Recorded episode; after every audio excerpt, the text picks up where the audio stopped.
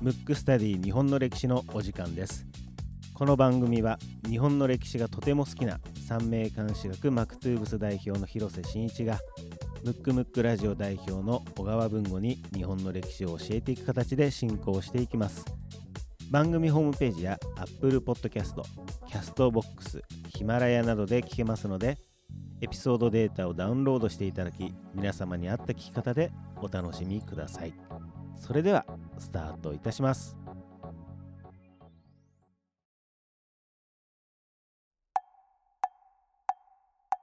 むくむくラジオだべ。むくむくラジオだべ。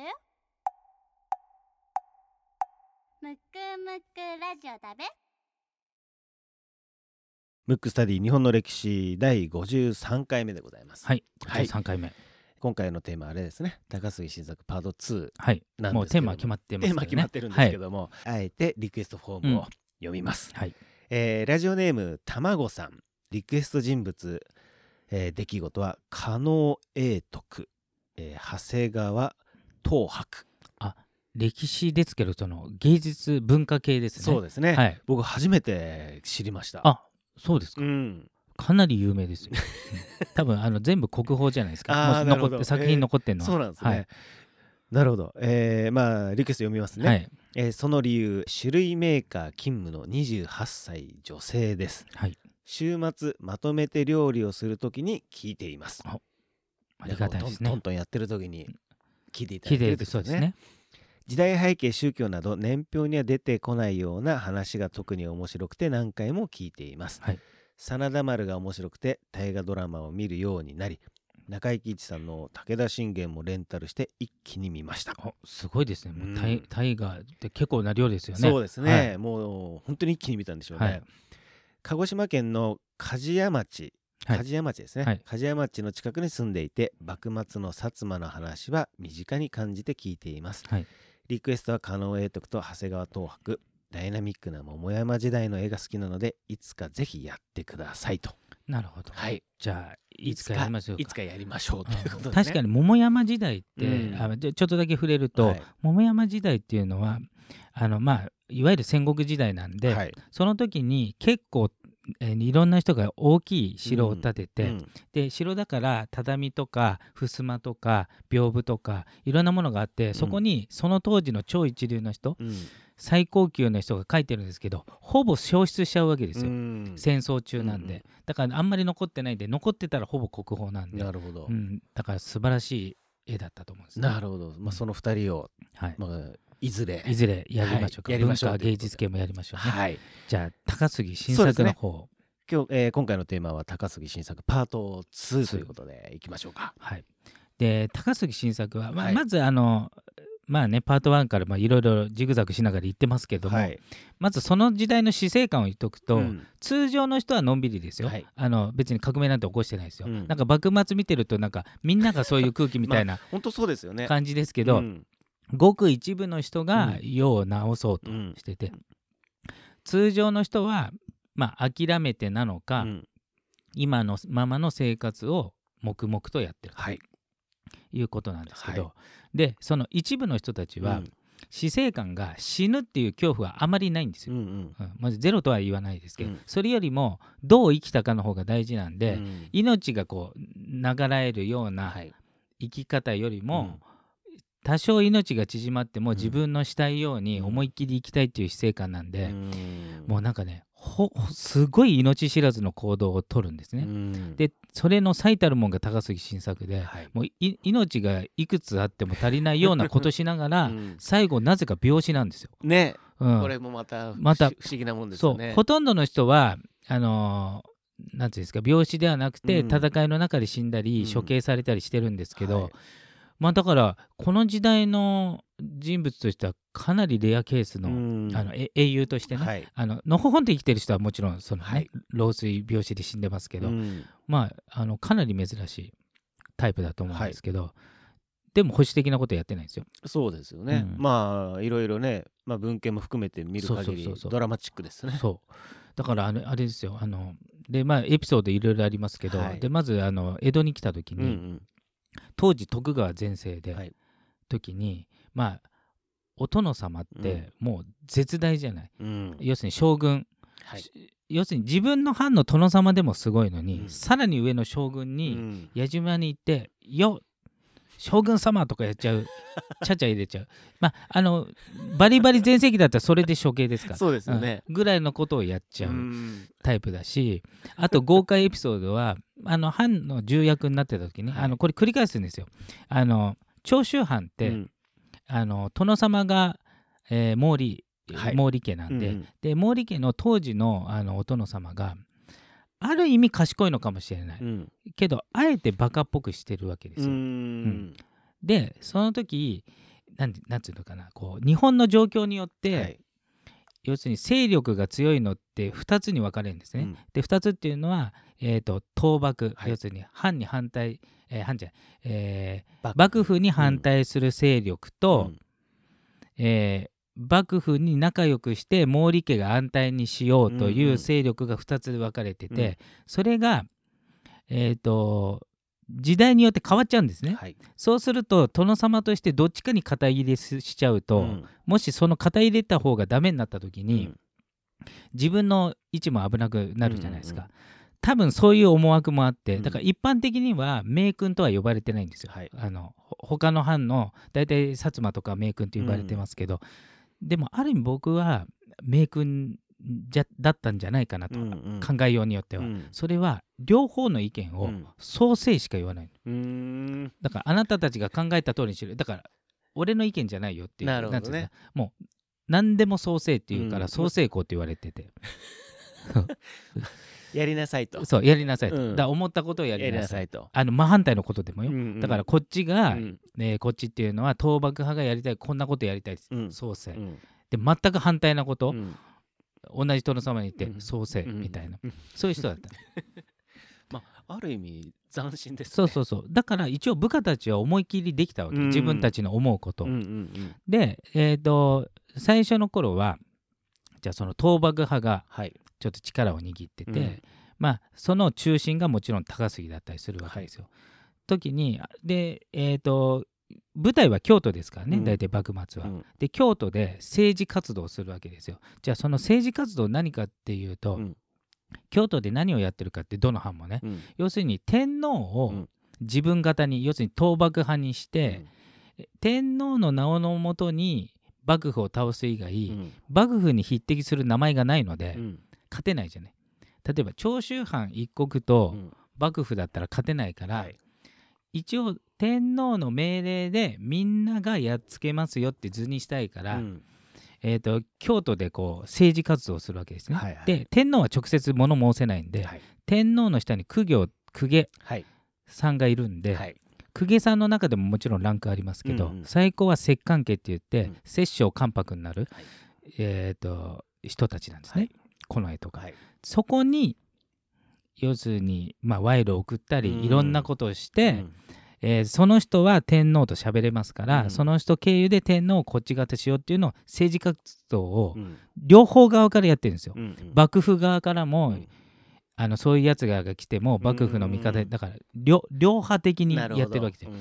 その政治活動をやってて、うん。一うん。時倒幕派が権力を握った京都で、うんでだけど最大のネックが実は当時の孝明天皇っていうのが、うん。もう大の幕府好き、はい。うん、だから全く倒幕の意思がないんですよ、うん。その一番の大将が。はい。けどまあその周辺の公業とかね公家さんにはお金とか渡したり、うん。いろんな、えー政治的にね、うん。今でいうロビー活動をして、はい。なんとかこう自分型にしたいっていううん。ことをやってて、で草加とか、うん。高杉はあんまりそこには参加してないんですよ。うん。で草加とかが、えー頑張って、えーやってたわけですよ。うん。でちょやや倒幕に派になったんですけどでその時に幕府型っていうのは、えーえー徳川ゆかりの深い会津藩っていうのが徳川型はい。で会津藩は京都の警備をしてるわけうんですよ、うんだから、えーその中の一部が新選組ね、うんはい。なん。で、やりましたねそうそうそう、うん。だから会津藩と長州藩とかこう戦ってて、はい。で薩摩は、うん政治的に非常に優秀なんで、うん。えー、と内心は倒幕なんでなんですけど、長州藩主導の倒幕は嫌なの。うん。要するに自分主導でやんないといけないから。でパワーバランス見てえっ、と長州藩と組んだ方がいい時は長州藩と組んで。だから最初は長州藩と組んで、うん。倒幕派として、えーと京都で政治活動したら、うんうん。ある日突然、うん。えー、と歴史の教科書だと8月18日の政変っていううん。8月18日に、はいはいなんと薩摩が会津と組んで、うん。あのそれまではあれですよ。長州的には薩摩と組んでるつもりだったんですよ、うん。そしたら会津と組んでうん。長州を追い出すっていう事件があったんですよ。それがあれですか？あのーよく、うん。まあ、最近だとセゴドンでも、うん。結構長州と薩摩って仲悪いじゃないですか、うんもうそれこそ薩摩を殺族と言ったりってそいう。うそうそう。そそれが一発目ね。一発目なんだ、ううん。ん、これがあって、うん。そう。だから例えばじゃあ身近で言うとこの番組で言うと、はい。今ね文吾と一緒にこううん。仲良く番組してて、うん。じゃあ俺次の収録何しようかなって考えてる時、うん。ある日文吾が、うん。俺じゃないやつを、うん。なんか、えーその人と一緒にやり始めた。なるほどね。同じ番組、うんうん。そしたらなんかえー、ってなるじゃない、うん。その状態起きて、うん。でしかもそれが徹底的にやるんで、うん。薩摩と会津は、うん。もう要するに長州藩捕まえし次第処刑をすると、ああもう過激ですね。そうそう。それもそれで。うん、でそれで、えー、と起死回生を狙って、うん。じゃあその、えー会津藩をうん。なんとかして、でどんどん追い詰められたんで、うん。やっぱ薩摩と会津が組まれたらうん。勝てないから、うん。大半い一つの判断だから。じゃあもうこれはゲリラ戦しかないってことで、うん。いわゆる池田屋事件っていうのが起きるわけ、あのはいはい。新選組が踏み込んで、うん。だからまず8月18の政変で追い出され、うん一部は殺され、残った人で挽回しようとした池田屋にも踏み込まれて、うん。ほとんどのやつが殺されたわけ、はい。その時奇跡的にうん。池田屋に行くつもりだった、えー木戸孝允、はい。後のあ当時の桂小五郎は1時間早く来ちゃって、うん。あ早く来たからっつって時間潰してる間に難を逃れた、なるほどね。うん。だからすごい強運、強運ですね。うん。でしかも難を逃れた時あ普通に逃げたんじゃ捕まっちゃうんで、うん。町中で、うん。あのいわゆるううんこが溜めてあるとか、あーなるほど。ボットン便所のうん。ううんこのとこにいたという、はいはいはい。えそうそういう逃げ方をしてるんですよ、うん。ぐらいの状況ね、で、えー、と松下村塾四天王の一人の吉田利麿っていうのもうんうん池田屋にいて自分だけ逃げたんだけど、うん。長州藩邸まで行ったんだけど、うん。長州藩邸はもう敵がいっぱいいるからうん。閉めちゃってもううん入らないよ、うん。だから味方も入れなくて、うん。だから長州藩邸の前で死んでる。当時24歳。なるほど。後々伊藤博文曰く、うん。総理大臣に一番なったであろうという人物がそこで死んでる、なるほどですね。で有力な人ことごとく死んじゃって、うん。だからこれで2回目うにん。もう怒りポイントですよ、うん。でそれが国に伝わって、うん。で高杉ははい。あまりに過激だから、あのその前に、あの長州藩の重鎮に、あの牢獄につながれてた。京都に行かせないようにしてた。一番過激だから、うん、だから間違いなく行ったらやもう戦闘切ってしてだから殺されてた可能性あるけど、うんうん。それはなぜ、まあ、歴史の面白いところで、うん。なぜか、えーとえー自分の国の牢屋に入ってて、はい。京都には行ってないうん。状態で。したらそれを知らせを聞いた長州藩はうん。仲間がもう京都で殺されてるから、それもプッチン来てるんで、うん。それこそさっき言った殺族ね、うん。あの会津と薩摩をやっつけるって名目で、うん。えー、と長州が退去して京都に行くわけですよ。うん。うん。でその時の中心人物は、うん。えー、と草賀源瑞とか、えー、と前の大河で言うと、うんあの長州力がやってた力ラリアットやったって話題になってまはいしたけど、えー、と木島又兵衛、うんううんんとかがうん。退去していくと。でその時実は草川止めに入ったの。うん。もう今言っても無謀で全員皆殺しになるだけだからって止めたんだけど、お前はなんかおじけついたかと、うんお前がそんなやつだと思わなかったっつってミイラ取りがミイラになり行っちゃったと、うん。で高杉は牢屋に入れられてうん。一応その家には加われなかった、うん。いたら加わってたと。思う、うん。で行った時うん。に、もう結局また返り討ちにあって、ね。ほとんどそこでもう死んじゃうんですよ、うん。それが金門の変ってやつね。あーはいはいはいまあ、金門の変とか浜栗御門の変ってういうん。やつで、うん。そこで一応長州の当時の有力な幕末支持ほぼみんな死ぬわけですよ。で、えー、と残ってたのは、えー、と牢屋につながってた、うん。えー、と高杉。とギリギリのとこで逃げてた、うん。えー、と桂心、心ですね、うん。うん。で桂心はこの時死んだと思われてたんで、はい。あのもうみんな音信不通だから、うん。で後々あの戻ったんですけど、うん。た時にもうボコボコにされてでさらにその時にそれを名目に、うん。長州が天皇要するに御所に弓を,、弓を引いたってことで、幕府がここぞとばかりうん。に長州をぶったたくぞっていうことで、長州征伐っていう、はい。幕府主導でいろんな藩があの朝敵うん。朝敵の長は朝廷だからあの天皇天皇家ですね、は天皇家に弓引いたってことで、うん。みんなで、えー長州藩をやっつけると、うんうんそう袋叩きですね。袋叩きにあってるわけ、で長州藩やっつけると、うん。で長州藩はもうビビっちゃって、うん。もうそそんななんつうのかなえー、と1対1でも勝てるか分かんない幕府がはい。いろんな連合できちゃってるから、うん。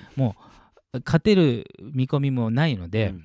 そうするとさっきの政治バランスで言うと、うん。えー朝廷側のはい。人、幕府側の人っていうじゃんうん。そうすると幕府側が力を入れて、うん。そういう過激なやつを自らの藩で処刑するわけ、うん。だから長州藩は攻められるぞってなったらまずうん。藩内で過激派はまず殺されるわけ、うんうんまあ、その前に京都でだいだいぶ死んでますけど、でさらに悪いことに、うん。えー、とその前にあの上位派がこう、はい。まだ元気な時にね、うん。上位できるのは長州だけだぞっていうことで、うん。あの長州っていうのは関門海峡って言ってね、はい。えっ、と下関なんですね。そうそう、ん。下関と福岡の間のところを通って、うん。瀬戸内海通って船がこう大阪に行くと、うん。でそこのところをちょうど長州藩の要するに海峡だから狭いから、うん。そこ必ず船通るじゃん、うん。で上位やるぞっつって、うん。でも結局軍艦だと怖いから、うん。その辺の商船をうん。ボコボコ倒してたわけ、うんうんなんかもう武器持ってない人たちね、それにぶち切れて、あのいパート1で言った4カ国がこう攻めてくると、なるほど。うんだから幕府たちにも攻められ、うん。4カ国に攻められ、うん。もう瀕死さらにえ国内の尊王上位派が、うん。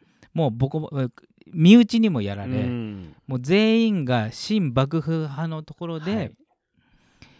なんと高杉が、一人でややっと出てきそうましたね。牢屋から放たれ出てきて、うん一人でこれはもう何とかするしかないっていうことで、んんえっ、ともともと騎兵隊っていうのをあの高杉が作ったわけ、はい。で騎兵隊っていうのは正規の武士だけじゃなくて、うん。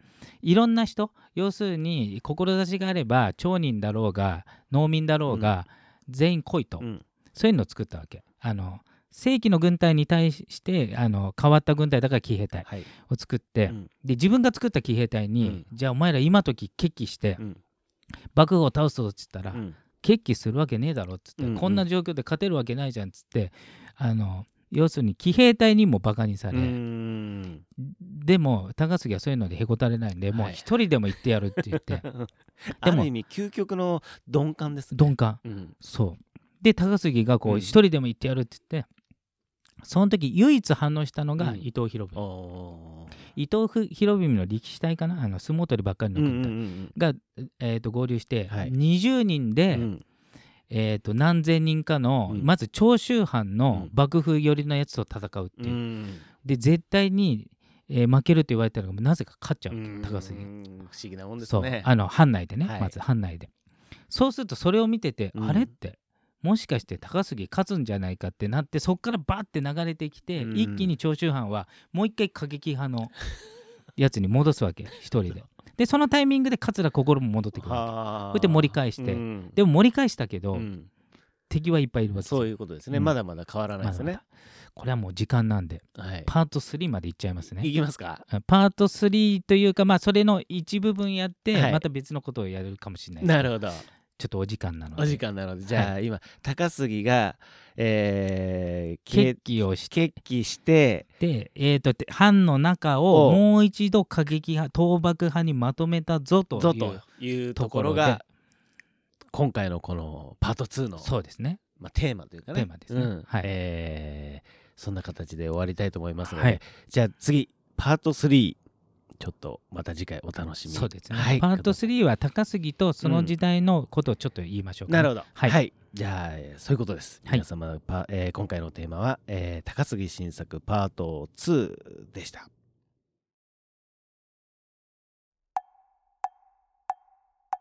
むくむくラジオだべ。むくむくラジオだべ。むくむくラジオだべ。